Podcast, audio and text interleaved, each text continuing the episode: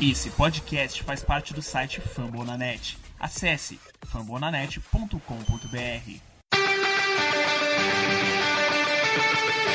Go to Rush.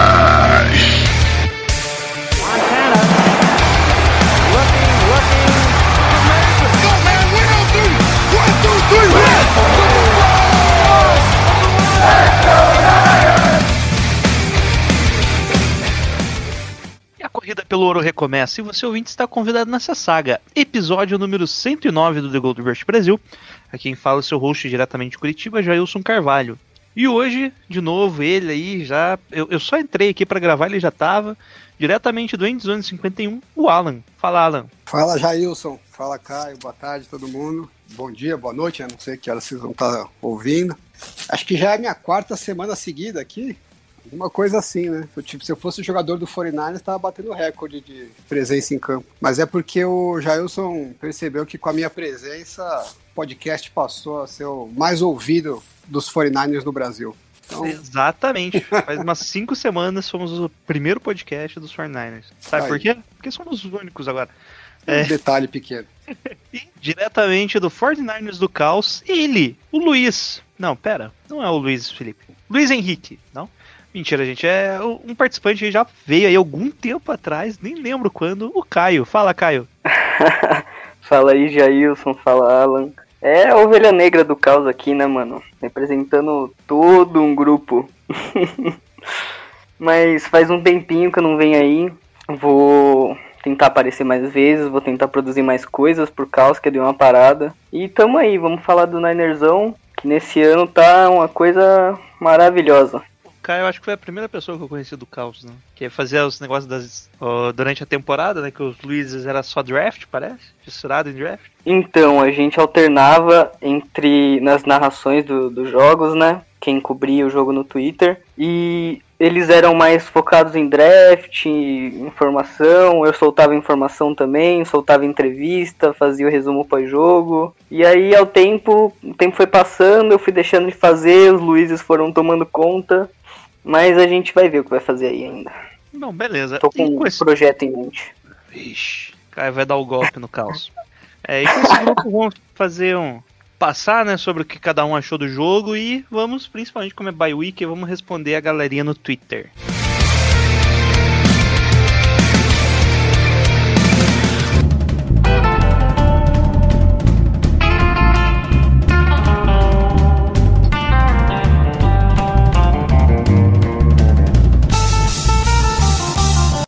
E no dia 15 de novembro, no Mercedes-Benz Superdome, os 49ers foi enfrentar os New Orleans Saints e tomamos uma chapuletada de 27 a 13, mas como o otimista do Alan falou, não perdemos por mais de 14 pontos e meio. Bom, o jogo começou com o primeiro drive do 49ers, parecendo que ia engrenar, né? Aquele drive que o Shanahan saiu com o caderninho na mão, com boa distribuição de passes do Nick Mullins e corridas do George McKinnon, porque você não vai mais escutar acontecendo isso.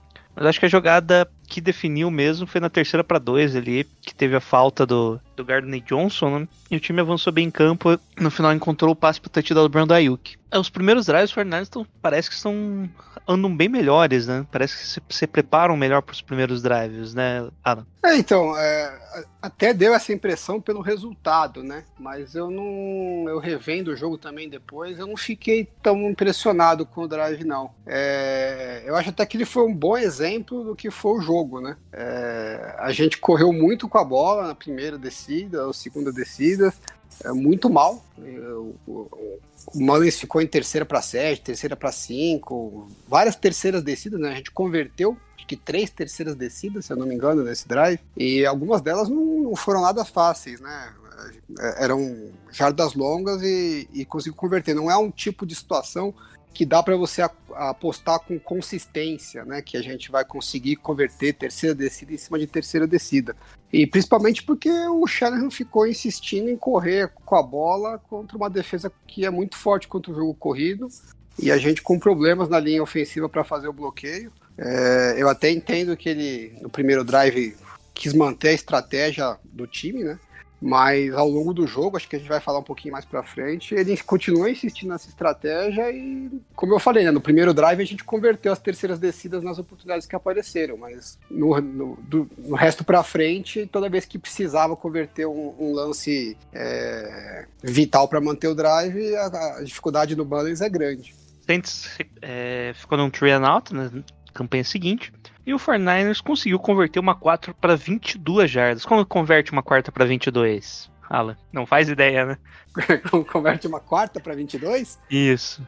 Quarta para 22 tem que mandar um punch na cabeça do, do recebedor, né? Exato, foi exatamente isso que aconteceu. O 49ers recuperou o, no Muffet Cat, né? Que é quando o recebedor encosta na bola. E conseguimos ficar uma boa posição de campo ali. Perdemos. Não, Shanahan conseguiu gastar aquela famosa timeout quando vai estourar o tempo, né, o cronômetro no ataque, mas ficamos apenas com field goal, depois de um sec do Demaris Davis. Aqui tava 10 a 0 o time tava andando, que era uma beleza. Daí teve o kickoff e o rapaz que sofreu o Muffet, o Muffet Catch lá, o Muffet Punt, o Deante Harris, retornou 75 jardas e a partir daqui foi ladeira abaixo o jogo, né? Não sei se você viu, Caio, essa parte, começo do jogo aí. Bom, eu acompanhei, esse primeiro drive do 49ers, ele foi. Vamos dizer que deu a esperança de que Nick Mullins ia voltar, digamos, a ameaçar o posto do Garópolo, dar esperança para algumas pessoas aí. Mas aí, como você falou, a coisa desandou.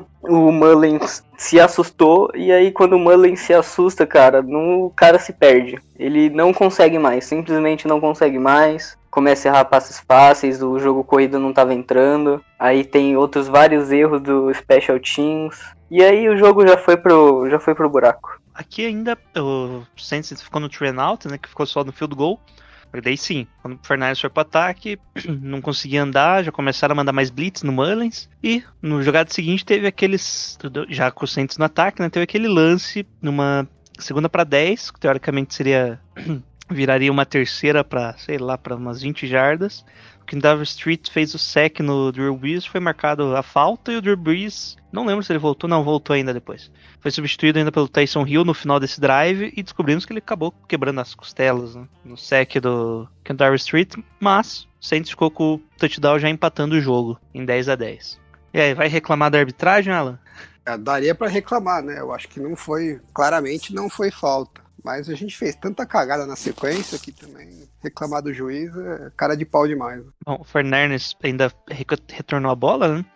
E na metade do campo tentou uma conversão de quarta para um, com uma corrida do Jared McKinnon, mas isso aí nunca correu, né? Não conseguimos a conversão e o jogo desandou de vez, né? O Saints conseguiu conseguiu avançar bem em campo ali, metade, já na metade do campo, né? E não, Drew Brees ainda sofreu um fumble numa jogada de corrida, acabou passando pro Alvin Kamara no mesmo lance e foi touchdown do Saints. E aí a gente já foi pro intervalo perdendo, né?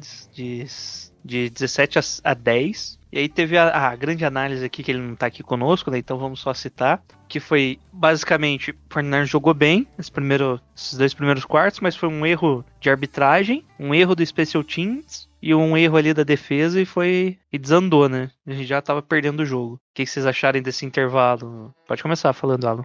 É, é um pouco do que eu falei no começo, né? Eu acho que a defesa estava bem, realmente. O time estava segurando. Parece que a gente viu dois times fazendo a mesma coisa, né? É, insistindo em correr com a bola é, contra defesas corridas boas, né? As duas defesas são boas contra o jogo corrido. É, o jogo aéreo dos dois times não estava fazendo muita coisa. E os dois times cometendo turnovers uh, em punch return, né?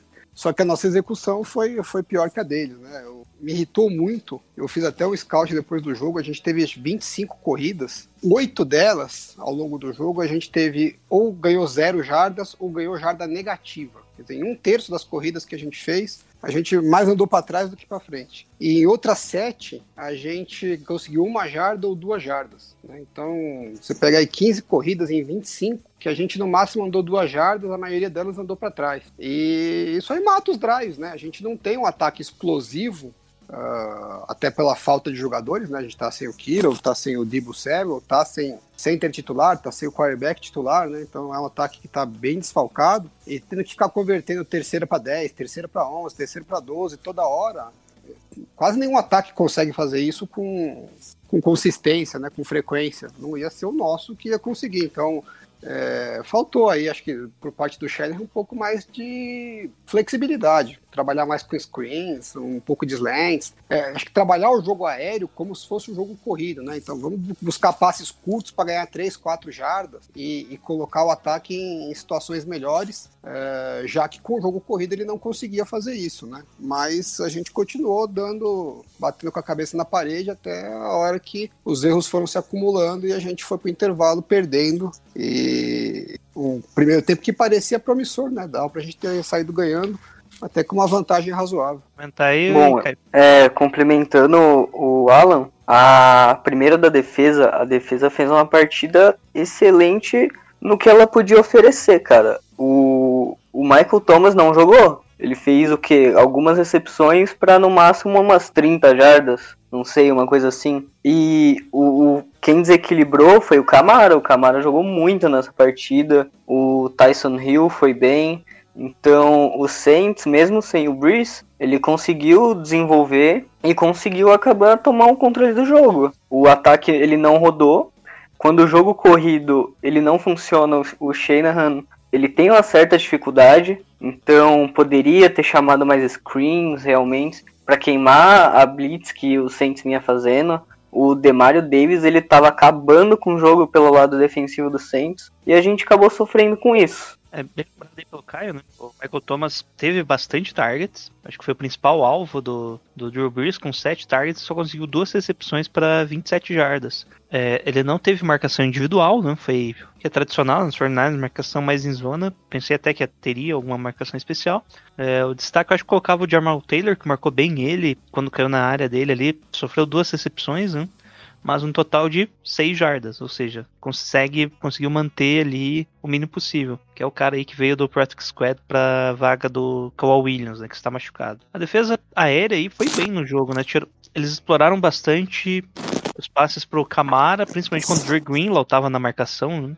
É, o, a defesa foi bem, principalmente porque eles fizeram uma mudança tática, porque ouviram o podcast da semana passada, né? Exato. De e novo. Aí, é, e aí falaram, bom, vamos, vamos ouvir os caras, vamos colocar o Marcel Harris de, de linebacker e o Tavares Mod de, de, safety. E aí, claramente, a produção melhorou, né? É só ouvir a gente. Já. É isso aí. Bom, então, é, outro também, o safety, o Jimmy Ward, só teve um target na direção dele, foi o drop da interceptação, né?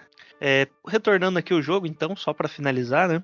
Segundo o Drew Brees, a gente descobriu que tava, teve lesões ali. Depois, posteriormente, ficamos sabendo que perfurou uma parte do pulmão. A dilacerou, né? Que eles colocaram, não é que perfurou. Bom, não sei exatamente que, qual que é a diferença, mas para mim se fudeu. é isso. Né?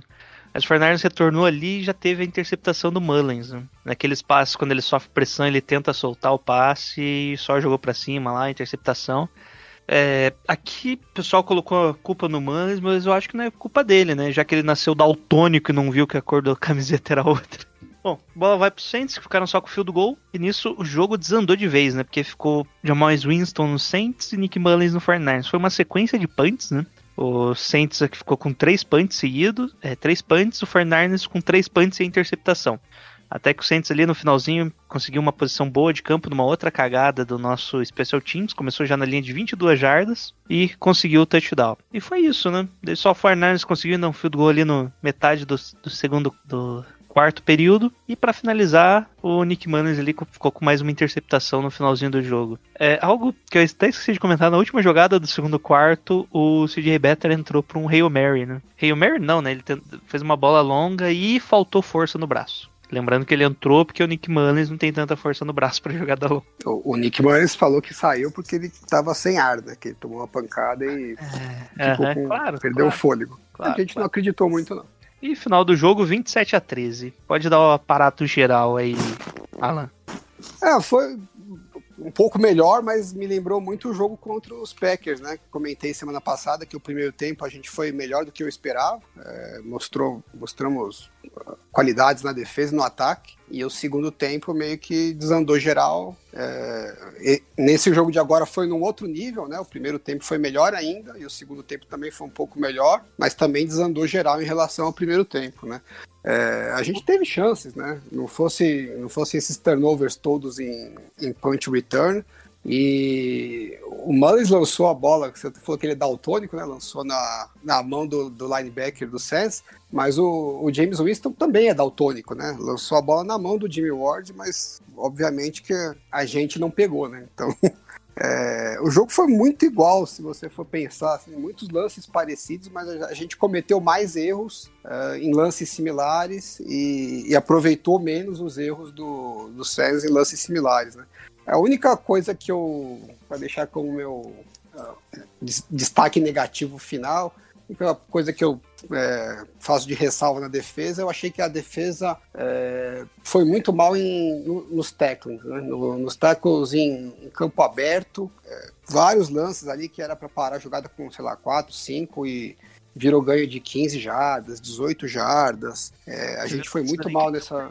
Jardas, acho que teve um lance do Camar mesmo. Ele ia perder 10 jardas, chegou o primeiro cara, não conseguiu. Ele chegou o segundo, terceiro, o quarto, ele voltou pra linha de scrimmage e não é, perdeu então, jardas. Vários lances é. desses, né? Você olha depois o, o, jogo de novo, dá até raiva, né? Porque pô, o tanto de oportunidades que poderia ter parado o ataque, evitar o first down e porque alguém não conseguiu segurar, às vezes três, quatro jogadores pulando em cima dele e não parava o lance, né? É, a gente tinha até já alertado é, na semana passada que um, o matchup que era complicado pra gente, que seria meio que decisivo, era parar o Camara nesses no jogo aéreo, nos passes curtos, nos screens, né? E não conseguimos, né? É, muito por conta dessa falha no, nos tackles. Então isso pesou uh, ao longo do jogo, acabou fazendo a diferença a favor do, do time do, do Saints. Só complementando ali, foram cinco calculados, né, pelo site aqui, cinco tackles perdidos no total. Mas acho que foi mais, hein? É, cinco Nossa, perdidos cara. óbvios, né? Fora os que dava pra. É, tem aqueles que o cara dá o primeiro teco e o segundo chega, né? Ele, você vê que ele perdeu, mas o segundo chega derrubando, eles não consideram.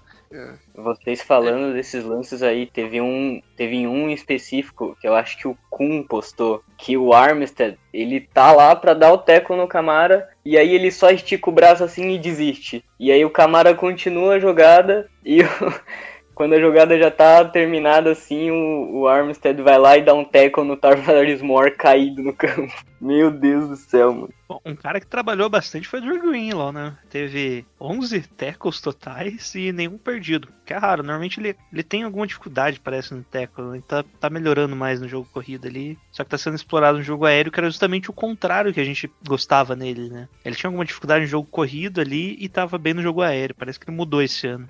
É, quer concluir aí o que, que você achou do jogo no geral, Caio? Bom, não tem muito mais o que falar. A gente já deu o geralzão, mas colocar de aspecto positivo essa reforçando, né, a defesa contra o jogo aéreo que foi foi muito boa, né? Anulou o Michael Thomas. O, o Kinlaw jogou muito bem. E ofensivamente o Ayuk vem mostrando que é um wide receiver que a gente pode contar para o futuro. Bom, então já pode puxar aí, Caio. É, um jogador, melhor jogador da defesa e o melhor jogador do ataque. Eu vou de. Né? Basicamente, claro. Eu vou de Kinlaw pelo sec e. E Ayuk. O ataque é lamentável, tem que ser o Ayuk. É, o Kinlaw conseguiu, né, o primeiro sec na NFL e já conseguiu ajudar no segundo, né? Ele saiu com estatística de 1,5 secs, além de o forte dele também foi combater o jogo corrido, né? É, ele ficou bem... tão grudado nos jogadores do Saints que agora tá com Covid.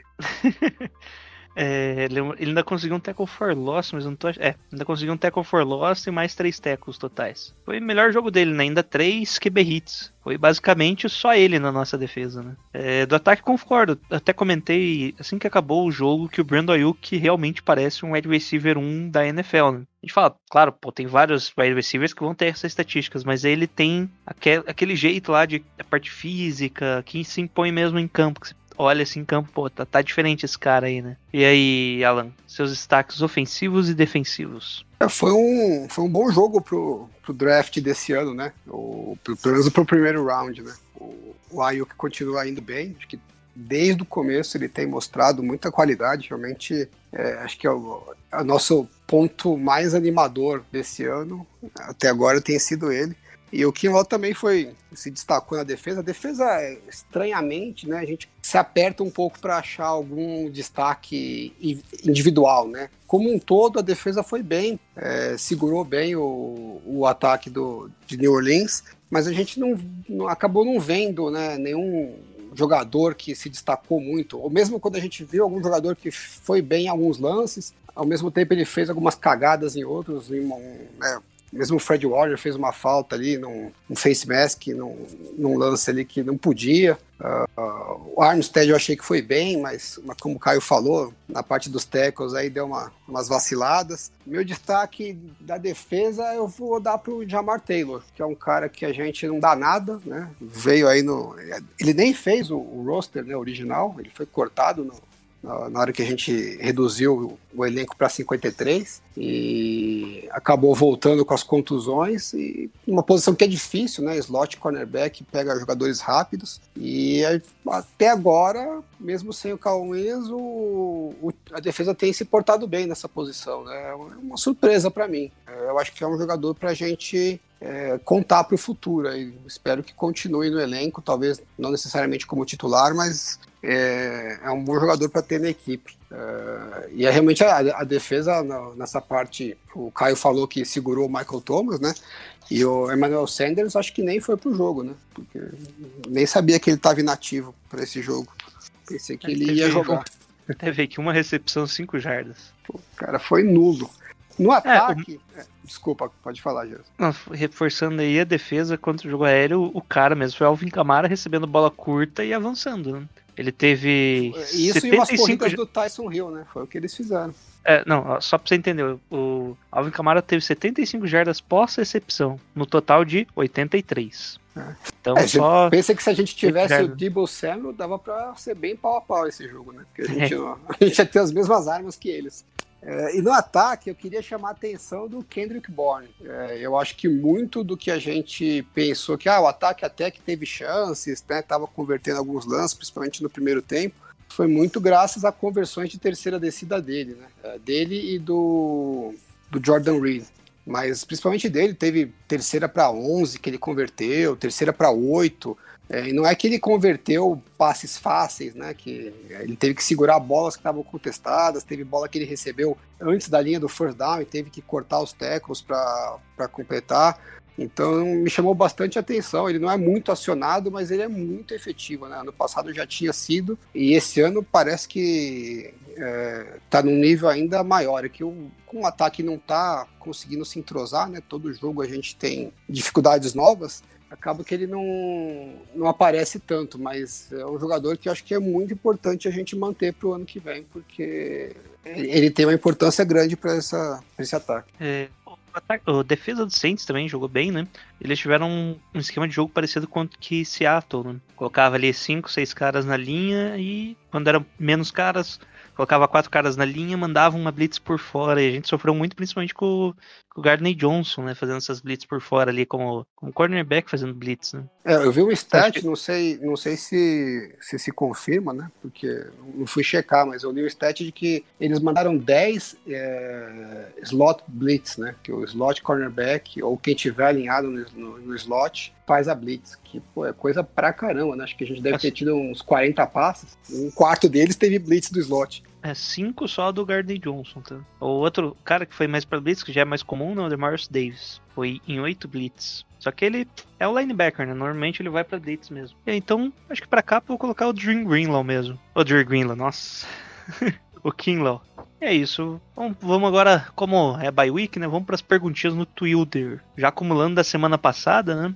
o segundo melhor perfil do, de podcast, podcast não, de Gold Rush, que é o Gold Rush da zoeira, pergunta quais as principais necessidades para a próxima temporada. E aí, já é o momento de pensar na próxima temporada, Caio? Eu acho, eu acho que sim, cara, já é o momento. Eu tava comentando com o Alan antes da gravação que eu tô, eu cheguei num ponto que, cara, eu nem ligo mais eu tô, tô só pelo draft agora, tô só pelo time do Zach Wilson aí, pensando num corner. Tem que ir já olhando o draft, pensando num top 10 aí, ver se a gente pega alguma posição boa no draft. Pra reforçar o time. Pensar agora o pensamento ano que vem, com as peças que vão voltar de lesão. É, se for o Jimmy G, ok, vamos com o Jimmy G, vamos para cima. Mas sim, acho que é hora de pensar no ano que vem. E as necessidades, bom, eu acho que tem que renovar o que a gente tem primeiro. É, fazer uma mágica aí para conseguir renovar com a galera importante. o Trent Williams, o Verret, que tá jogando muito. Tem algumas renovações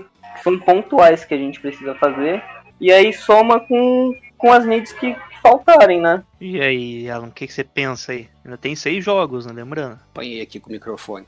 É, não, eu acho que sim, a gente tem que pensar no ano que vem, é, já, porque é o mais provável é que o time não vai classificar para os playoffs. Não quer dizer que tem que largar a mão da temporada, né? Longe disso. É, se a gente poderia estar numa situação melhor, mas eu acho que tem que jogar ainda para brigar, até porque é, boa parte do resultado, né, da performance do time ao longo desse ano pode mostrar muito das necessidades da, da equipe para o ano que vem, né? Então tem uma chance aí do Garoppolo voltar com três ou quatro jogos é, ainda para a temporada acabar. É, talvez ele volte depois que o Ben Garland tiver voltado, né? E não sei se a gente vai estar com, com o resto do time inteiro, porque difícil isso acontecer ultimamente, mas a gente não viu ainda o Garoppolo esse ano com o center e os dois wide receivers. Né? A gente não vai ver o Garoppolo com os dois wide receivers e o Kittle e um center, é, e o center reserva, que não é nem o titular, em nenhum jogo esse ano, né? Então, a gente já sabe que ele não tem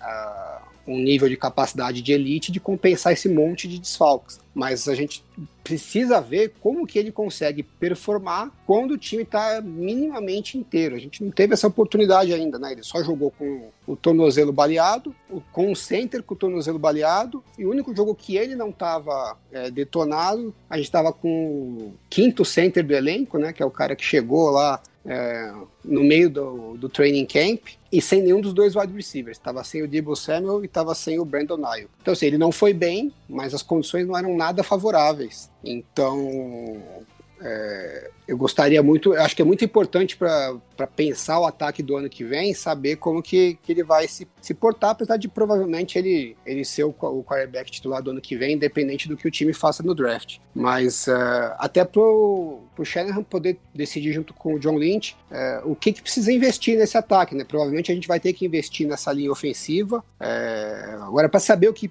que, que respondendo a pergunta né, do, do, do Twitter, o que, que a gente precisa para o ano que vem depende muito do que o time vai decidir nas renovações, né? Como o Caio falou. É, a gente precisa de um speed rusher. Se o de Ford continuar, talvez não seja uma prioridade no, no draft, mas é difícil contar com ele, então provavelmente. O Tech vai, que chegou agora. É, provavelmente vai. É, o Tech, se o Tech jogar esse ano, pode ser que compense alguma coisa, não dá para apostar muito, mas enfim, tem um ponto de interrogação aí em Speed Rusher. A gente tem um mega ponto de interrogação em center. Né? O, o, ataque do Shanahan não funciona sem um center bom. É, o pessoal desce o cacete do Garoppolo é, porque ele não está performando sem um center bom.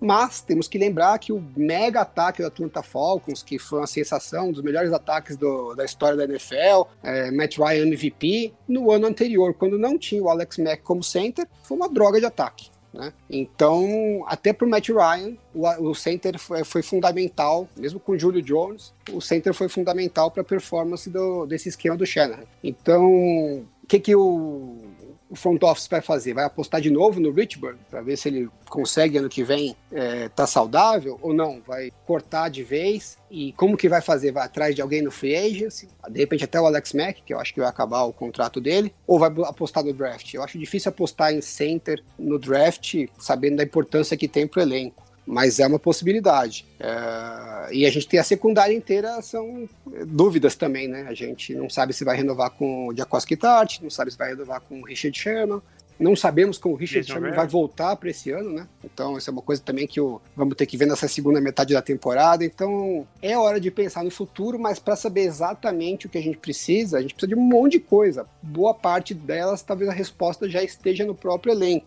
Os próximos jogos aí podem dar uma luz melhor para a gente com, com, relação a isso. Bom, é, tem umas três perguntas aqui relacionadas, né? Primeiro, vale a pena começar a tancar, ainda do Gold Rush da Zoeira. E o velho garimpeiro, alguém topa duas first rounds e uma late round por um QB no draft de 2021? E, Júlio Medeiros, até quando torcedores dos 49ers ficarão com essa ladainha de QB no draft de 2021? Então, basicamente, três perguntas relacionadas ao, ao draft, especificamente sobre quarterbacks. E é isso. Alguém, você imagina que o Fernandes vai tancar aí, Caio? Cara, tancar, eu acho que não. Assim, eu eu acabei de dizer que eu meio que já não tô ligando pra temporada. Mas também eu não vou ficar torcendo pro time perder. Assim, se o time for bem Se o time fazer touchdowns, pô, vamos lá, vamos, vamos pra cima. O time tava com, com chance de ganhar do Saints até o terceiro quarto, quando tava 17 a 10. E tudo bem que nossa melhor chance de vencer era o Jamie, Win era o Jamie, Jamie Winston, beleza. Mas o time tava até então com um jogo competitivo. E as derrotas vão vir natural. O elenco tá todo, todo quebrado, cara. Vai, vai voltar as peças agora e vamos ver se, se eles animam, né? Porque é capaz de chegar nessa, nessa segunda metade já, que já passou, faltam seis jogos, e os caras já estão num, num outro pique. Só vai, só vai jogar quem quer mostrar serviço para continuar na NFL mesmo. É, um, um contraponto até sobre o que o Alan falou sobre o Garópolo, é, eu acho que assim, se ele não tiver 100% de verdade, é melhor ele não jogar. Porque pensa, e aí já falando dos QBs, claro. Pensa o Garópolo entra para jogar, é, faltando três partidas. E aí ele machuca de novo. Vão cair em cima dele matando, cara. Ele não, não vai ter chance nenhuma. Então, eu acho que a gente tem sim que pensar em, em, CB, em QB, desculpa, no draft. Sem esse desespero todo, claro que todo mundo brinca, é o hype train do, do Zach Wilson, é o Kyle, Kyle acho que é Kyle, Kyle Trask, crescendo agora no, nos últimos jogos de Flórida. Tem o Justin Fields, o, Trevor Lawrence eu nem conto, que esse aí vai ser a primeira escolha do draft, certeza. Mas aí, já respondendo a pergunta do velho, eu acho que sim, cara. Dá pra, dá pra oferecer sim um, duas first round por um QB.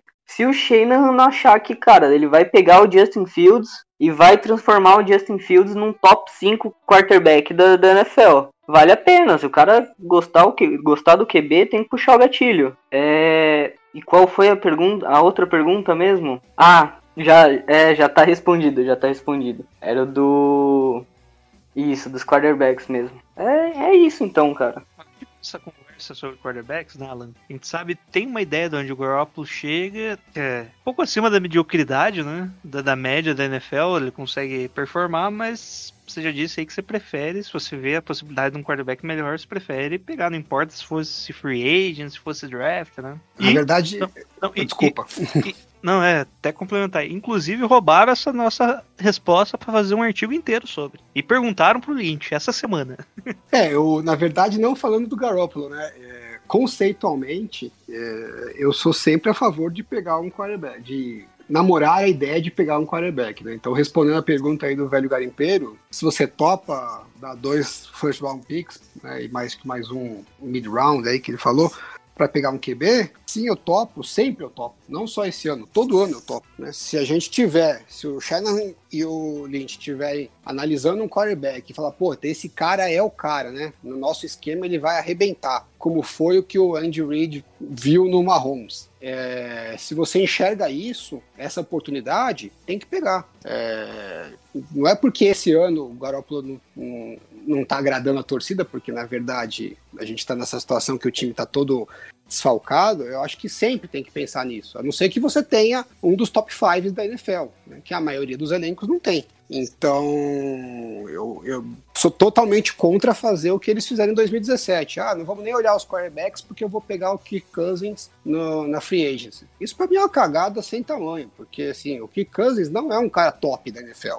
um bom quarterback. Dá para ganhar com ele, mas se você tiver a oportunidade de pegar um cara top, por que, que você não vai analisar essa oportunidade? Né? Você tem o jeito mais fácil de você ser campeão na NFL é você ter um dos quarterbacks é, elites, de preferência num, num, num, contrato de rookie. O segundo jeito mais fácil de você ganhar é você ter um quarterback que seja acima da média num contrato de rookie. Né? O Kirk Cousins não dava nenhuma das duas coisas pra gente. Né? Ele não era um quarterback elite e não estaria num contrato de rookie. Então, eu acho que foi uma, uma cagada gigantesca. Espero que eles tenham aprendido com o erro. Agora, eu, particularmente, sou mais fã do Garoppolo do que a média. Eu acho que ele não é pouco acima da mediocridade. Eu acho que ele é bem acima da mediocridade. É bem longe da elite, né? Tá ali num patamar que eu considero aceitável. Mas eu acho que a torcida, em geral, não só dos 49ers, né? É sempre tem muita essa ilusão de que, ah, o quarterback, vamos pegar um quarterback no draft e vamos resolver os problemas, como se fosse um supermercado, né? Você vai lá, tem vários tipos de quarterback, você escolhe o que você acha mais legal e tranquilo, ele funciona como você planejou. E a gente sabe que não é assim, né? Nos últimos 10 anos, a gente teve 30 quarterbacks selecionados no primeiro round. É, devem ter cinco ou seis aí que, com certeza, eu considero melhores do que o Garópolo, e mais uns três ou quatro que né, discutíveis, melhores do que o Garópolo. Então não é tanta gente assim melhor, sendo que desses que são melhores, a maioria é, são quarterbacks que foram draftados no, entre os oito primeiros picks do draft, né, que a gente não vai ter acesso. A não ser que venda muito mais do que dois first round picks. Então, quando o Shanahan fala que ano que vem o, o quarterback titular ele tá contando com o Garópolo, é porque é o mais provável, né? É uma resposta meio que óbvia. Não sei porque o pessoal acha que ele tá mentindo, né? O mesmo Andy Reid, que tinha o Alex Smith, que é um quarterback bem mais próximo do, da mediocridade do que o Garópolo, é, e que draftou o Patrick Mahomes, o titular dele no ano que, que ele draftou o Patrick Mahomes foi o Alex Smith. Por quê? Nenhum técnico em sã consciência pega um elenco que tem nível de contender, tem chance de ser campeão da NFL e vai largar na mão de um quarterback que ele não tem a menor ideia se o cara vai jogar bem ou vai jogar mal. Ninguém faz isso. Né? Você faz isso com um elenco que não tem chance de ser campeão, ou que a chance de ser campeão é muito remota. Agora, o 49ers tem um elenco que ano passado tava, foi pro Super Bowl e na visão do Shanahan era o melhor elenco da, da NFL. Uh, eles reforçaram com mais algumas peças esse ano, né? perderam algumas, mas reforçaram com outras. Uh, claramente está entre os elencos tops da NFL e já provou que dá para ser campeão com esse elenco e com o Garópolo. E não vai pegar esse elenco e botar na mão de um jovem qualquer que ele draftou no, no, no ano que vem e pode ser um puta craque e pode ser um cara que vai se perder totalmente. Pode ser um Sam Darnold da vida que todo mundo esperava que ia ser um puta cara top e não consegue jogar. O Josh Rosen, né? Que é um exemplo até melhor ainda. É... Não vai fazer isso. Então a chance do, do, do Garoppolo não ser quarterback do ano que vem é se ele machucar ou se, puta, draftar o cara, um, quarterback, e ele arrebentar absurdo nos treinos e falar, não, não dá, temos que botar esse cara para jogar. Mas, assim, são possibilidades mais remotas, não é, o, não é o mais provável de acontecer. Então, a resposta do, do Shannon é meio que chovendo molhado, né? Para mim é uma resposta óbvia. Agora, tem que ir atrás do quarterback. Se não for para ser o titular daqui a um, dois anos, no mínimo para ser o reserva. A gente não vai ter nem reserva pro ano que vem, né? Deus queira que a gente não renove com o Bettard. Eu acho que o Nick Mullins ainda é free agents restrito para ano que vem. Pode ter mais uma tag lá de tender. Bom, seguindo aqui, o Douglas Hines, na verdade, as perguntas que estou fazendo ainda são da semana anterior, né? Como decisivos foi o resultado do jogo para as pretensões do time na temporada? Acho que dá pra, basicamente, o resultado contra os Saints era o jogo de vida ou morte pro 49ers, né, Caio? Se compra pensando em playoffs, no caso. Sim, é só olhar como tá a nossa divisão. O Seattle perdeu, é, o Cardinals acabou ganhando lá no, no Hail Mary e embolou tudo, cara. Tá todo mundo com seis vitórias, se eu não me engano. Se o 49ers ganhasse, ia ficar uma vitória atrás, então ainda dava. Mas agora, com duas, duas, dois jogos atrás, fica muito difícil. É isso pensando ali na conferência, né? Que ainda tem o Wild Card, mas também no Wild Card só conferir aqui. Claro, tem os tanto o Rams quanto o Seattle estão indo pro wild card, o Bears com 5-5 tá na disputa, e o Buccaneers com 7-3 e os Saints com 7-2. Então, se manteria o Saints ali com 6 vitórias, né? então era confronto basicamente direto. Um, dois, três, é isso mesmo. Basicamente, essa é, porcentagem acho que ficou menos de 5% depois da derrota, Douglas. E com a vitória, acho que tinha um range lá de 5 a 32%. Se o Fernandes vencesse, ficava com 32% de chegar aos playoffs. Com a derrota, ficou com menos 5% de chance de chegar aos playoffs. Ou seja, ainda não é tão distante assim quanto anos anteriores, mas é, já tá bem difícil. Né? É, o Felipe Bazante aqui faz duas perguntas. Ainda estou olha olhando, achando a OL um ponto fraco no ataque. Quando ela joga bem, tudo flui melhor. Eu queria que investisse mais no rookie Colton McVitz na posição de right guard. O que poderia fazer para melhorar a sua L, já que não tem previsão de volta do Richburn nem Ben Garland. Ele também complementa, já desisti da temporada e a rodada passada deixou a gente sonhar. Até que o ponto é bom continuar tentando os playoffs e perder para o Saints para mim acabou. Fico com medo de terminar nos 8-8 e além de não conseguir ir para os playoffs, não pegar alguém bom no draft. E aí, Alan, o que, que, você acha da OL? E um 8-8 seria ruim para os 49ers, pensando no draft? É, o, a OL é um problema, né? É, principalmente a center, né? Já me repeti aqui várias vezes, mas acho que a torcida acaba não tendo a noção do quanto isso impacta uh, o resto da OL como um todo, né? É, mesmo esses blitz que a gente falou no, de slot corner, ou blitz que vem do linebacker. Isso são coisas que o center muitas vezes alerta na proteção, né?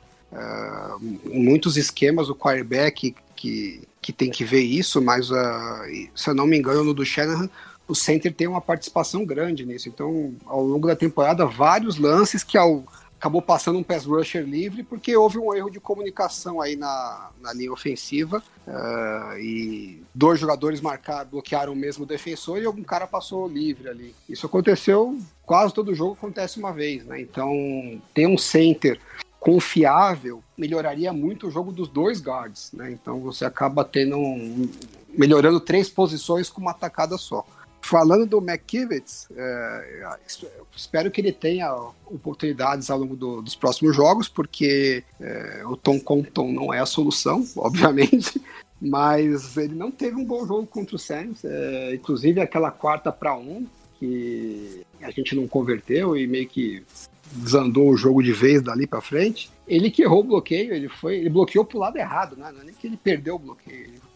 Era para bloquear para um lado, ele bloqueou para o outro. E o defensor dele passou livre, fez o tackle no backfield, acabou com a chance, qualquer chance que a jogada teria de, de ter sucesso. Que, sim, é o preço que se paga por colocar um rookie em campo, né? É, Ainda mais um rookie late round, né? Que é um cara que, obviamente, tem limitações. Então a gente tem que conviver com isso, infelizmente. Mas uh, eu acho que na situação que está na temporada, se ele se desenvolver, acaba sendo um benefício maior do que a gente uh, não dar essa oportunidade, né? Uh, qual que era a outra pergunta que ele fez? Ah, do 8-8, né? Isso. Eu acho que se a gente terminar o 8-8, que foi até uma coisa que eu comentei umas, umas 4, 5 rodadas atrás. É, eu falei que essa temporada, quando começou a machucar a gente, falei, putz, puta cara de 2014 que tá esse ano, né? Que a gente sai do contender e começa a machucar todo mundo e termina 8-8. E cada vez mais tá com essa cara, né? Eu acho que a gente já falou, né? Temos várias, vários pontos de interrogação no elenco, então acho que o time tem que jogar para ganhar. É, óbvio que os atletas vão fazer isso, mas acho que o Shannon e o John Lynch tem que botar o pessoal para jogar, desde que eles estejam saudáveis, claro, é, e tentar ganhar para a gente até saber né, o nível que, das peças que a gente vai renovar, não vai. É, eu não me preocupo tanto com o draft, eu acho que, pô, isso aqui não é NBA, né? Que você sai do top 5 e parece que a diferença de qualidade é, é gigantesca, né? Uh, a gente draftou ano passado, esse ano, né? No último draft agora, a gente teve o, o Kinlaw no, num pique alto porque trocou o Buckner, mas o nosso pique, que era o, o segundo o, o, segundo, o penúltimo do, do, do, primeiro round. A gente teve um, fez um, um trade up em algumas posições para frente e pegou o Ayuk, que ao que tudo indica vai ser um baita jogador. Uh, cara que talvez, se a gente fosse fazer o, o, draft de novo daqui a alguns anos, sairia aí entre os top 12, top 15 do, no ano.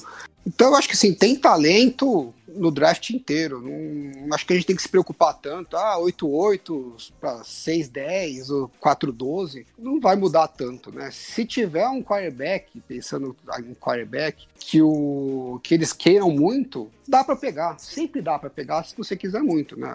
Fica difícil subir para primeiro, segunda posição do, do draft, porque aí às vezes o preço não tem preço que pague isso. Uh, essa a gente já não tem chance. Então, entre ficar ali é, num top 10 ou top 15 no draft, eu não vejo tanta, tanta diferença, não. Só pergunta: com uma campanha 6-10, dá para ficar entre os tops 10 no draft? Bem no limite, Marcelo. Acho que 6-10 já não garante os top 10, não, hein? Mas fica top 15 que, pensando em questão de quarterback, você consegue subir da 15 para 10 sem gastar a vida. Né? Então não faz tanta diferença assim. É, é o Fernandes... tá tendo muito time ruim, hein? É, tem muito time ruim mesmo e a gente vai enfrentar um dois ainda desses times ruins. Então, é, só lembrando então... que o, os Chiefs, quando subiram para pegar o Mahomes, eles subiram pro 10, né? Pra posição 10. E eles estavam na posição 27 que é bem pior do que o que a gente vai ficar esse ano. E eles pagaram, se eu não me engano, o, o pique deles, né, no primeiro round, o pique de first round do ano seguinte, e se eu não estou enganado, um third round.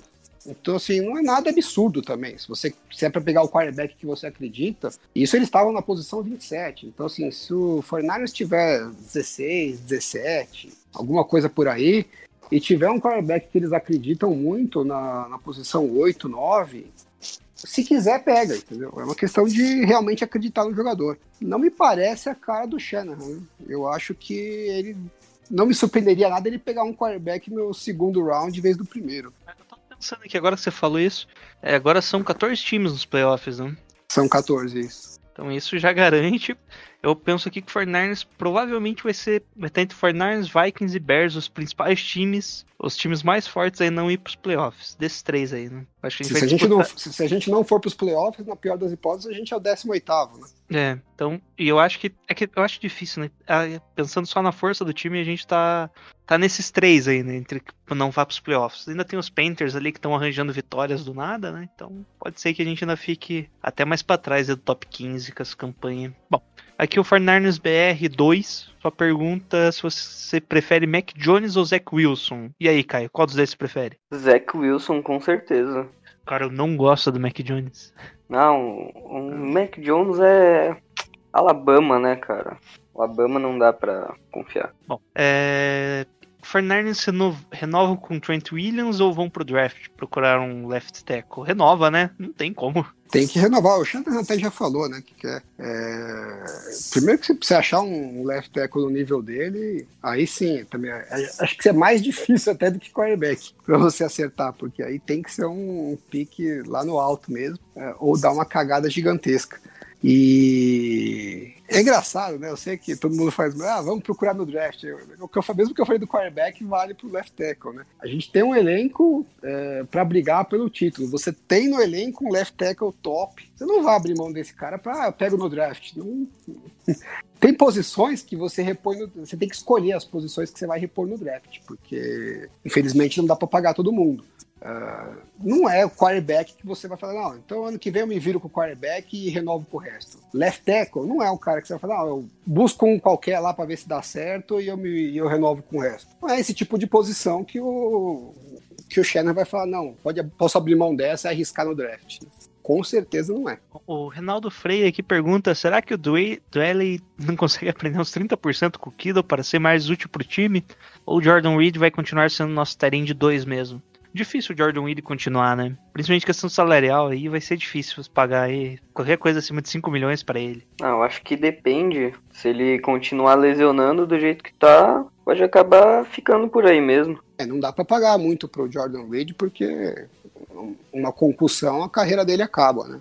A gente não tem nem certeza se ele acaba essa temporada por conta do, do histórico dele de lesões, né? Então eu acho difícil algum time investir muito nele. Agora eu compartilho aí com, a- com o sofrimento do nosso ouvinte. Realmente eu gosto do Duelle, eu acho que ele é um bom end para receber passes, mas putz, se ele bloqueasse um pouquinho melhor ajudava tanto, né? Oh meu Deus. Bom, eu, eu gosto muito de Jordan Reed, cara. Eu acho que, ah, sei lá, é só fica na esperança, né? Do se, mas se não acontece, então vamos pra próxima.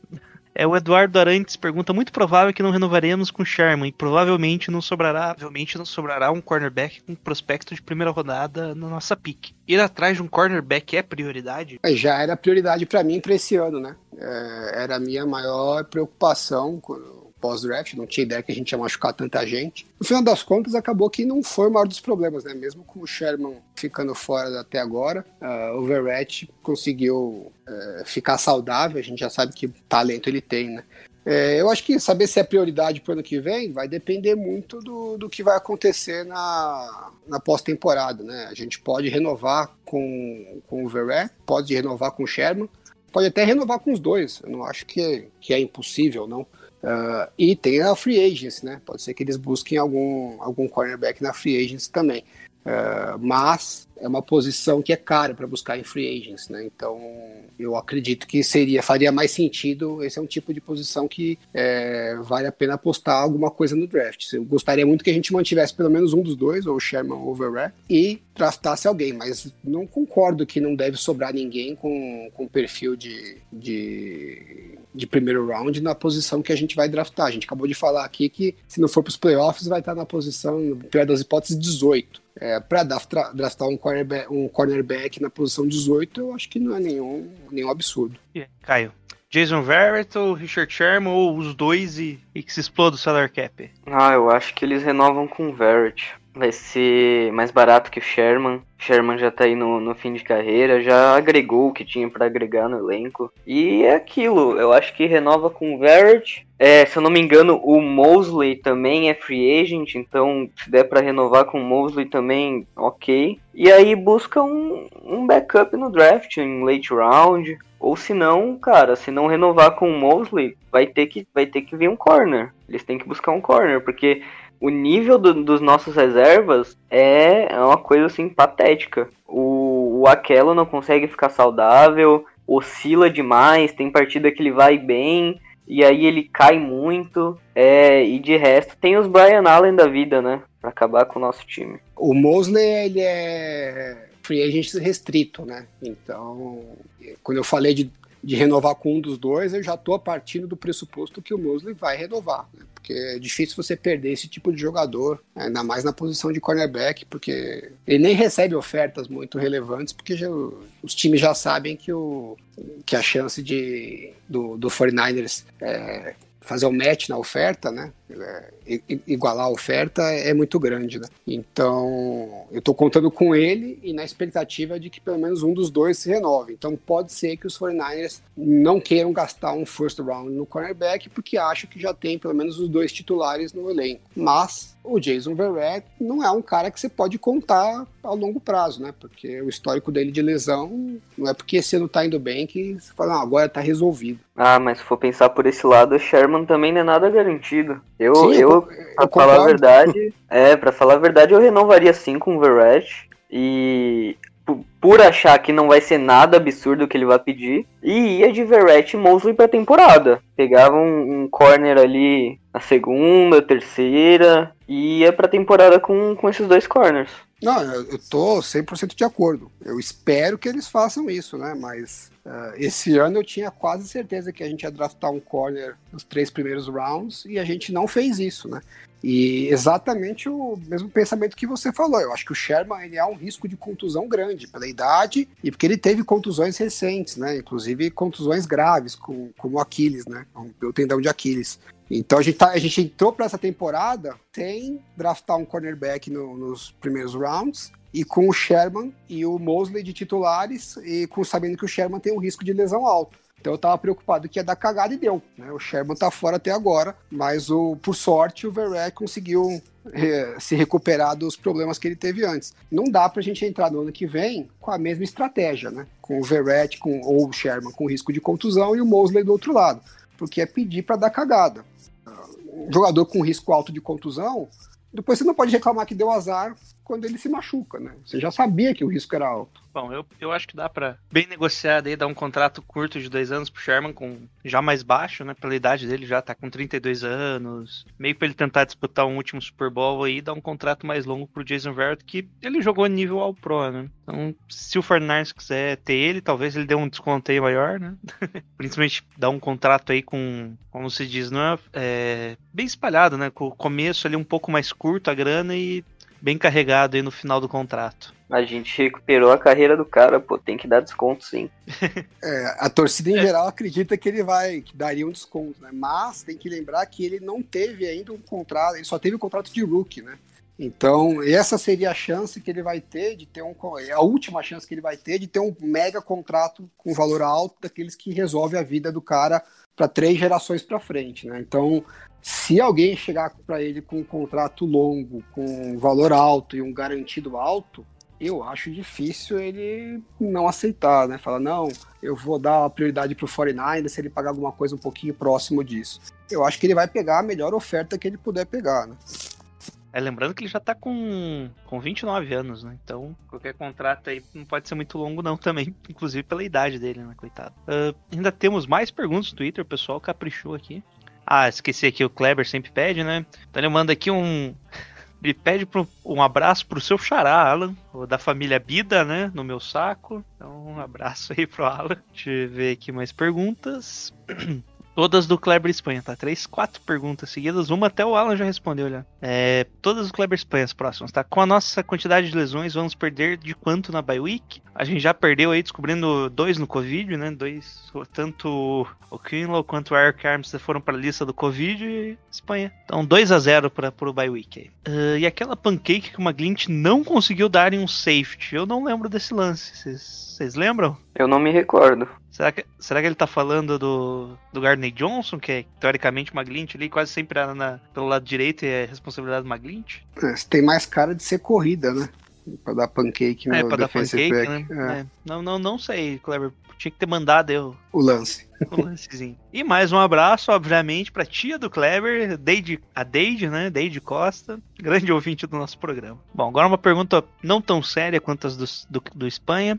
O Richard Salvador pergunta: na opinião de vocês, é preciso mudar alguma coisa na mentalidade ou na administração dos donos do time que pode refletir no campo, ou são duas coisas totalmente separadas? Bom, uma coisa que o time costumava fazer ali era pelo menos York colocou essa mentalidade nos últimos dois anos, é tentar ganhar com classe, né? Que ele diz. É tirar esses problemas do vestiário, problemas com criminais, né, em geral. E aí, que, que Isso teoricamente reflete na montagem do elenco, né? E o que, que você acha, Alan? Eu não vejo, eu não vejo problemas. No... O Jed York teve bastante crítica da torcida na época do Harbaugh, né? É, eu nunca fui um dos grandes críticos dele. É, eu acho que ele se complicou naquela situação lá, porque ele deixou a, a coisa rolar, mas ele aprendeu com a, com a situação, tanto que ele fez questão de contratar um técnico e um general manager que tivessem alinhados, né, para evitar essas briguinhas de ego, porque cagou totalmente a, a- o, o ambiente da equipe naquela época. Mas o Harbaugh é uma pessoa difícil, né? Basta ver que agora em Michigan também o prazo de validade dele parece que já deu também. Então, pum, ele, ele- o York não tinha nem 30 anos na época, né? Então ele caiu no meio daquela. Ele meio que se deslumbrou um pouco com o sucesso da equipe. Então acho que ele teve suas falhas, mas de lá pra cá, é, eu acho que ele aprendeu bastante com isso. Ele não se mete, né? A gente não vê ele se metendo é, em relação a draft, escalação de jogador. Ah, ele dá todas as condições financeiras para, né, em termos de estrutura para a equipe. É, ele conseguiu. é, o pessoal reclama muito do estádio, mas quantos é, donos de equipe conseguiram é, construir um estádio, né, sem recursos da, do, públicos, né, para poder viabilizar? É, tem que pensar que ele conseguiu fazer isso e manteve o time na, na Califórnia, né, coisa que os Raiders, por exemplo, não conseguiram, né? Então eu vejo, eu vejo vários pontos positivos dele. Ele apoiou quando teve problema com o Kaepernick lá, né? O problema entre aspas, né? Que muita gente desceu o cacete. Ele publicamente apoiou, sempre apoiou a causa. É, Quando a gente teve o problema com o gramado, né? No... Logo quando começou a usar o estádio atual, o gramado teve vários problemas, a coisa não tava. A grama não tava pegando. E muita gente falou: ah, esquece essa porcaria, mete uma grama sintética igual aquela merda que tem lá em Nova York.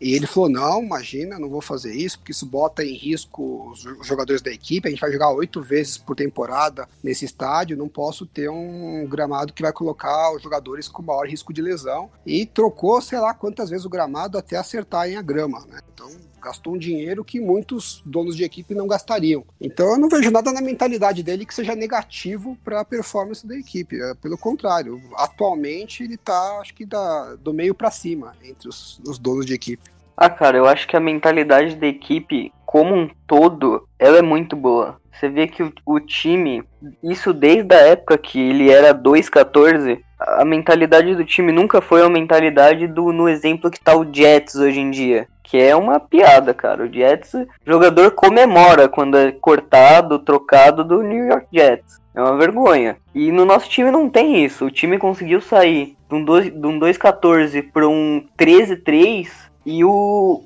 o elenco, no geral, ele foi montado para isso com jogadores que, meu, inspiram os outros. Você vê o, o Joe Staley, ele nu- nunca desistia, sempre aconselhava os rookies.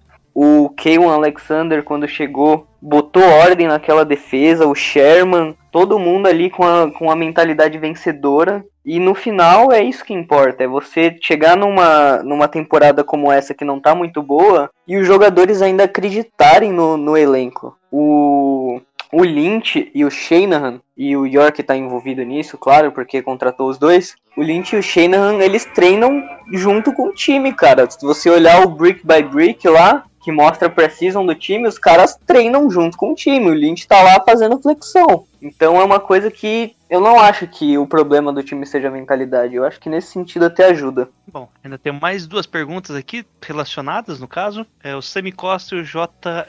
Eduardo. É, alguém sabe o que se passa com o DeFord? Será que compensa renovar com o Trent Williams? No Trent Williams a gente já falou ali, compensa, tem que renovar, porque é difícil encontrar, né? É, já falamos do DeFord, daqui a pouquinho, só um pouquinho. Outra pergunta aqui do J. Eduardo. Qual a opinião de vocês sobre o DeFord? Acham que volta para 2021 e qual o balanço geral da passagem dele pelos 49ers até agora, considerando também a expectativa gerada com a vinda dele. Bom, sobre o DeFord, eu acho que ano que vem ele ainda joga, principalmente porque o contrato dele é muito pesado pro ano que vem. Ainda tem que se cortar ele, vai tomar 14 milhões de dead cap, né? Então acho que é muito pesado para você pegar em um ano só. E deixa pro próximo ano que der 9 milhões de dead cap. Então dá uma economizada, né? No corte. Até trocando, Geilson. Normalmente sim, é que o troque é o signing bônus. Não, o signing bônus dele é baixo, hein? Então, ah, pode rolar uma não, coisa não, parecida não, com o que... Ah. Tem, ele, tem o signing bônus e tem a reestruturação que ele fez. Então, vai dar, tiver 9 milhões, 10, 11, 12. 12 milhões. Isso que eu fiz de cabeça aqui, troca, hein? Troca, eu acho que dá 12 milhões ainda de dead cap. Não, mas quem que vai trocar por ele? O cara não jogou esse ano? Não, mas é, é aí que tá, né? É 12 milhões pra gente, pro outro time vai ser 6 milhões. E tira tudo. Você vai tirar daí uma, um, quase 10 milhões por ano dele, vira um contrato bom, né? Imagina, você pagar 10 milhões por ano pelo DeFord, tá ok. É... Não sei, se ele não jogar, não tá ok, né? Mas assim, é, se você. Se, o, isso, isso, isso. Se cortar, você tem 14 milhões de, de dead cap. Se você trocar, você tem 12 milhões, 10 milhões de dead cap. É, tem muita vantagem também, né? Não, não, é, na verdade você pensa no futuro, né? Você tem esses 12 milhões de dead cap, mas daí você salva 40 milhões, né? Que os próximos dois anos dele os próximos três anos dele, o contrato dele é de 20 milhões por ano. Não, mas se você cortar ele agora na, na off-season, você vai ter 14 milhões de dead cap, mas você salva 6 milhões do cap, né? Então você isso, pro ano que vem, isso. É, pro ano que vem. E acabou. Os, os, outros próximos anos você não tem mais nada. Não, sim, mas é, é mas aí que tá. Porque eu penso, se você não cortar ele, você vai pagar 20 milhões ah, nesse ano e você ainda vai ter o jogador. Então... Esse, esse, só que você continua com dead cap pros próximos anos. É, você continua daí de 9 milhões ainda é. nos próximos anos. Eu sei, eu tô achando difícil manterem ele, né? É, eu tô bem no, no, meio termo, porque eu acho que os 49ers valorizam muito o que o DeFord faz, né, de ser speed rusher, por isso que eles investiram tanto em trazer. E efetivamente a gente viu ano passado, quando o DeFord estava jogando, saudável, a defesa era uma, e depois que ele saiu, a defesa era outra, mesmo com o Bolsa em campo. Então, eu acho que é uma, é uma função para a defesa que faz muito, que tem um impacto muito grande. Então, os 49 teriam total interesse em manter um jogador como ele no elenco. Mas, eu vi esses dias, parece que ele jogou 270 snaps, um total de 1.600 que ele poderia ter jogado. É, pô, o cara tem problema nas costas, problema no joelho. No joelho eu até acho que ele é gerenciável, mas problema nas costas já é o segundo ano que ele perde, né? É, eu não sei se os Fornais vai ter essa coragem de, de encarar mais um ano e correr o risco de pagar 20 milhões no ano que vem para ele jogar meia dúzia de snaps de novo, né? Eu, eu acho que corre, hein? Não, tem uma chance. Não, tem, não, tem eu, chance. eu, acho que é, é, tipo bem mais provável, inclusive, a, a jogada perfeita seria mantém para 2021, corta depois, né? Sim. Final do ano, eu acho que esse é o movimento correto, que eu não criticaria. Mantém, dá o último ano dele ali no 49ers e corta depois, porque depois você ainda tem que fazer. Você vai ter o, o a pancada né, no ano seguinte ali de 9 milhões e você já faz um caixa para renovação do bolso e procura um outro cara que faça uma posição parecida, né? Porque eu acho que o DeFord, no, no final das contas, ele veio para resolver o problema do pass rush pré-bolsa, né? Se, ele, se eles acharem que, que ele tem condições de jogar, né? Se tiver essa avaliação médica de que ele tem chance de jogar, eu acho que, que tem uma possibilidade boa deles manterem. Mas é, eu acho que tá bem no limite ali, assim, meio 50-50. Meio é que eu acho que mesmo saudável, eles não mantêm para 2022. Principalmente porque é questão salarial mesmo. É, não, isso sim, acho que é bem provável mesmo. Acho que já era o plano, na verdade, né? Até mesmo Eu acho que depende do Tech também. O desempenho do Tech nesse, nesse resto de temporada aí pode influenciar na situação do Ford. Só se surpreender muito, só se do- Ah, do do carinha agora que chegou dos É, Falcons. Da- Isso, do McKinley. Não, não, não, não, não. Só se ele surpreender demais. né? Fé, Jailson, fé. Agora, tem uma coisa, viu, Jailson? Você pegar o, se você pegar o histórico do de Ford, né? é, a melhor temporada dele, que foi 2018, que ele foi pro Pro Bowl, então jogando muito nos Chiefs, foi exatamente a temporada seguinte à temporada que ele perdeu um monte de jogos por problema nas costas, né? Então, de repente, a do ano que vem é a boa pra gente. Aproveita e depois manda embora. Faz igual os Chiefs. Só corrigindo, o DeFort tinha um problema nas costas, só que o problema atual agora é no pescoço, que teoricamente é mais grave e ele não fez cirurgia nenhuma ainda, né? Não foi anunciado, pelo menos, que ele fez cirurgia. Quer não falar, no- Nossos médicos É. parece que não sabem. Ele tinha, ele tinha tendinite primeiro no joelho, aí passou por uma lesão nas costas e agora é a lesão no pescoço, certo? Isso, a tendinite ele fez a cirurgia, né? Teoricamente estava recuperado, que era o grande problema dele, né? Que, que diziam que era o problema mais grave que ele tinha, daí agora esse problema nas costas aí que começou como costas, daí foi pro pescoço, falou que tava bem complicado. Saiu uns reportes ali que ele podia até parar de jogar, né? Não foi o Mas contrário, Jailson? Não começou como problema no pescoço e depois Pode descobriram ser, que era nas será? costas? eu, eu acho que não, hein? Eu acho Eu que, tinha que é- quase certeza que era isso. costas. Que... aqui tá, tá, tá marcado como lesão nas costas, que eu acho que foi o inicial e depois pescoço. Pesquisar aqui enquanto você continua aí. É, eu acho que o, o balanço geral, assim, do de Ford no 49ers, eu acho que não, no geral não valeu a pena. O, cara não se pagou, ele não joga, ele joga duas partidas, machuca, ou não joga bem, aí joga uma bem e três mal. O de Ford acabou não, não se valendo pra mim. Bom, tem duas perguntas finais aqui relativas ao Garoppolo, vamos fazer então, né? É, primeiro do famoso gado precipitado, ali o 49 Soldier Boy no, no, no Twitter.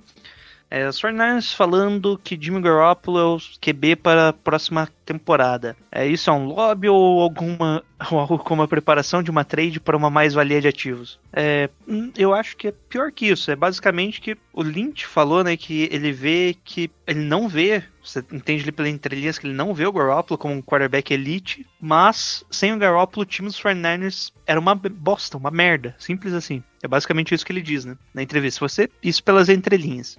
E você sempre vai falar que o seu quarterback é o titular porque você não vai querer cortar ele. Você não vai querer cortar e se o Fernandes quiser trocar o Garoppolo futuramente, você não perde tanto valor assim. Mesmo com a cláusula lá de não troca no Garoppolo, na verdade é uma clá- cláusula que, que depende da autorização dele. Mas se o Fernandes draftar um quarterback, um quarterback no draft e chegar lá pro Garoppolo falar que, que pergunta se ele quer ser trocado, ele vai topar a troca, tá? É basicamente isso a ideia. E É, o última cara vai querer jogar, né? Né, eles, NFL os caras querem jogar. Eles vieram desde o high school querendo jogar, ele vai querer co- continuar jogando ali. Gente, mas quem que, quem que faz isso? Drafta um quarterback, pega o titular e, e manda embora com troca contra o time com o elenco em condições de disputar o título.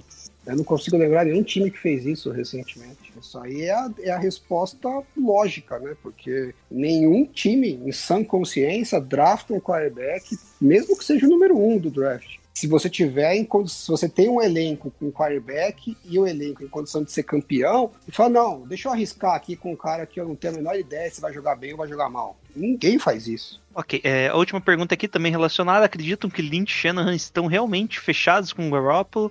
Ou nós vamos atrás de QB no draft free agents?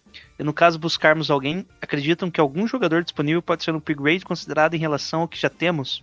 Upgrade de, em quarterback na free agents eu acho que não tem nenhum, tá? É, o principal jogador eu acho que é o Dak Prescott, né? Dak Prescott, Sam Darnold. São esses dois. É que eu não vejo eles como um upgrade tão grande assim. né? São Darnold é mais uma aposta. sim, mas o, O, o Sandarno é mais uma aposta, então você não vai pegar ele pra pagar um salário de QB1, porque ele nunca mostrou que é um QB1. O Dak Prescott mostrou que é um QB titular na NFL, mas o upgrade não valeria tanta pena. Mas né? o, o ainda tem- Darnold não tá como free agent, né? Ano que vem tá, tá- Ano que vem tá. Já foi o prazo pra. Não tá, não. Eu, tá sim, hein? Ele foi draftado em 2018. Ah, não, tá certo, tá certo. Não tá não. Ah, não tá não. não. Não, não tá não. O pessoal que tá Nossa, pirando então foi um delírio, foi um delírio coletivo. Não, não, o pessoal tava pensando já. É, é, é o famoso IC, né? Que como o Jets tá alto ali, eles vão draftar um quarterback e o Sandarno vai estar disponível pra trocas, né? Ah, certo. É, Mas eu acho que o o deck, assim, ele não é, que nem você falou, Gilson, não é um upgrade tão grande. Eu acho que o deck, a, o grande trunfo dele contra o Garoppolo, eu acho que é a vontade, cara. O deck demonstra a vontade de ganhar que é absurda. Você, vê a felicidade, a raiva dele durante o jogo pra ganhar. E o Garoppolo Nossa. a gente meio que não, não vê muito isso. Ele comemora lá e tal, mas se perder, perdeu. Nossa, gente, eu tenho uma visão completamente diferente. O cara tava com o tornozelo estourado fazendo corrida. Mesmo ano passado, naquele jogo na, na lama lá em Washington, ele com- voltando de contusão no, do ligamento do joelho, quando precisou converter primeira descida, ele foi, fez corte na lama, arriscando. Eu, já fez bloqueio em corrida. Eu, eu penso completamente diferente. Pode reclamar de tudo do Garoppolo. Tudo. Menos o cara dar o sangue em campo. O cara tem o coração.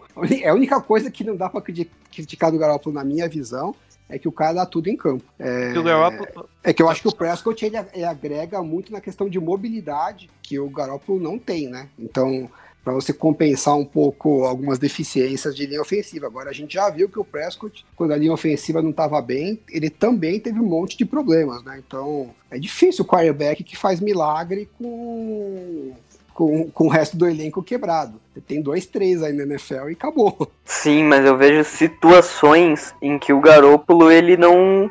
ele trava e ele não tem mais reação, ele simplesmente não consegue mais.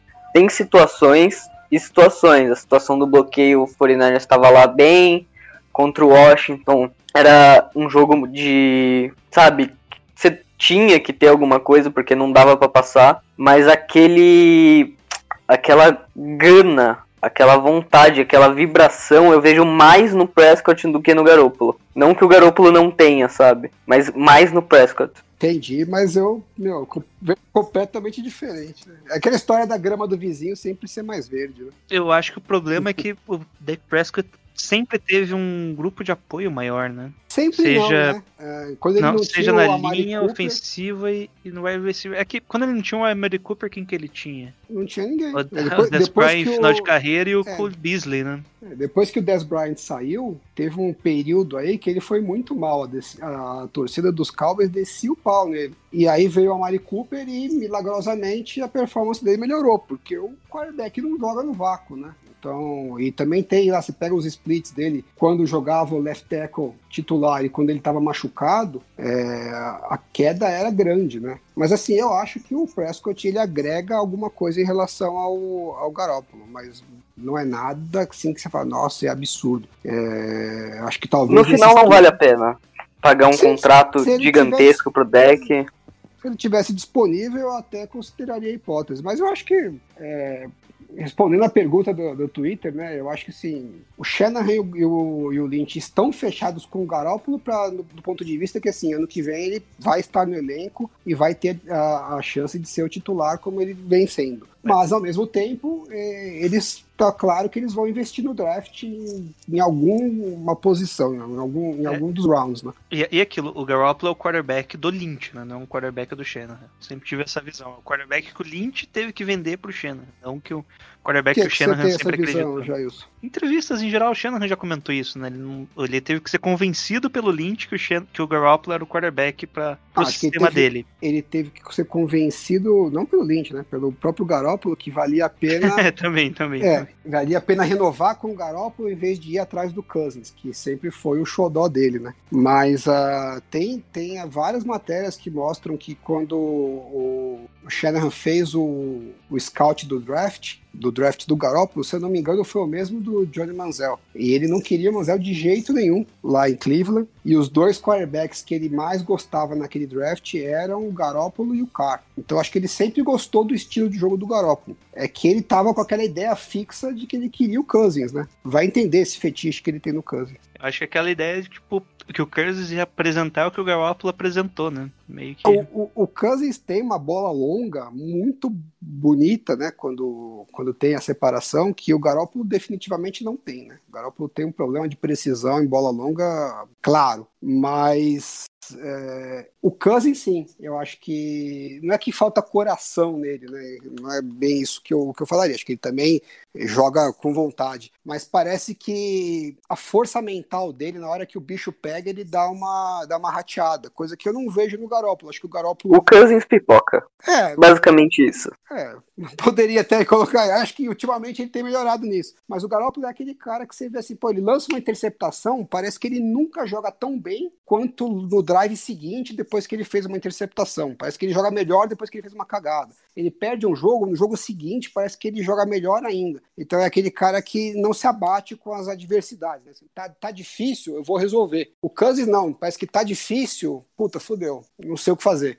Então, a parte mental do Garoppolo me passa. A gente tudo é chute de longe, né? A gente não tem, não convive com os jogadores, mas a impressão que passa é essa. Agora, tecnicamente, na bola longa, o Cousins é melhor. E aí, foi bastante pergunta aí, foi mais episódio de pergunta do que qualquer coisa, né?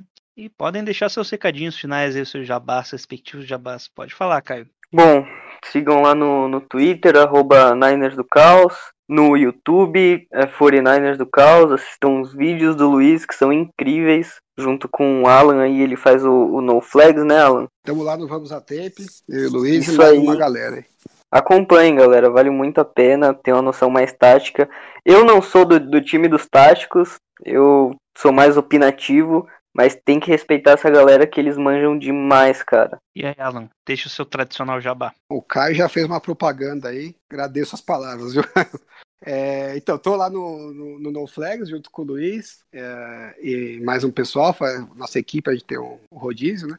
É, toda quinta-feira, inclusive hoje, deve ter saído o vídeo já, eu não sei se, se postaram, não tava aqui, não, não acompanhei se os vídeos saíram, se não saiu deve estar saindo. Eu vi que postaram, não sei se é o teu.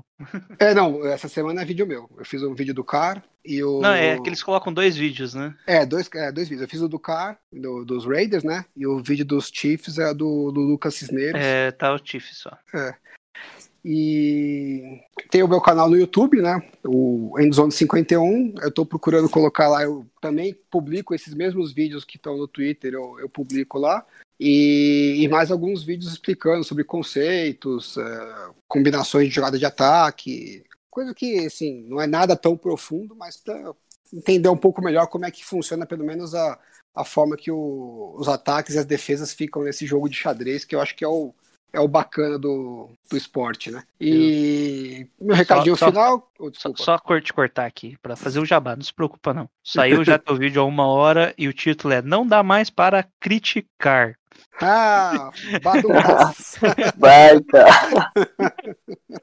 Segue.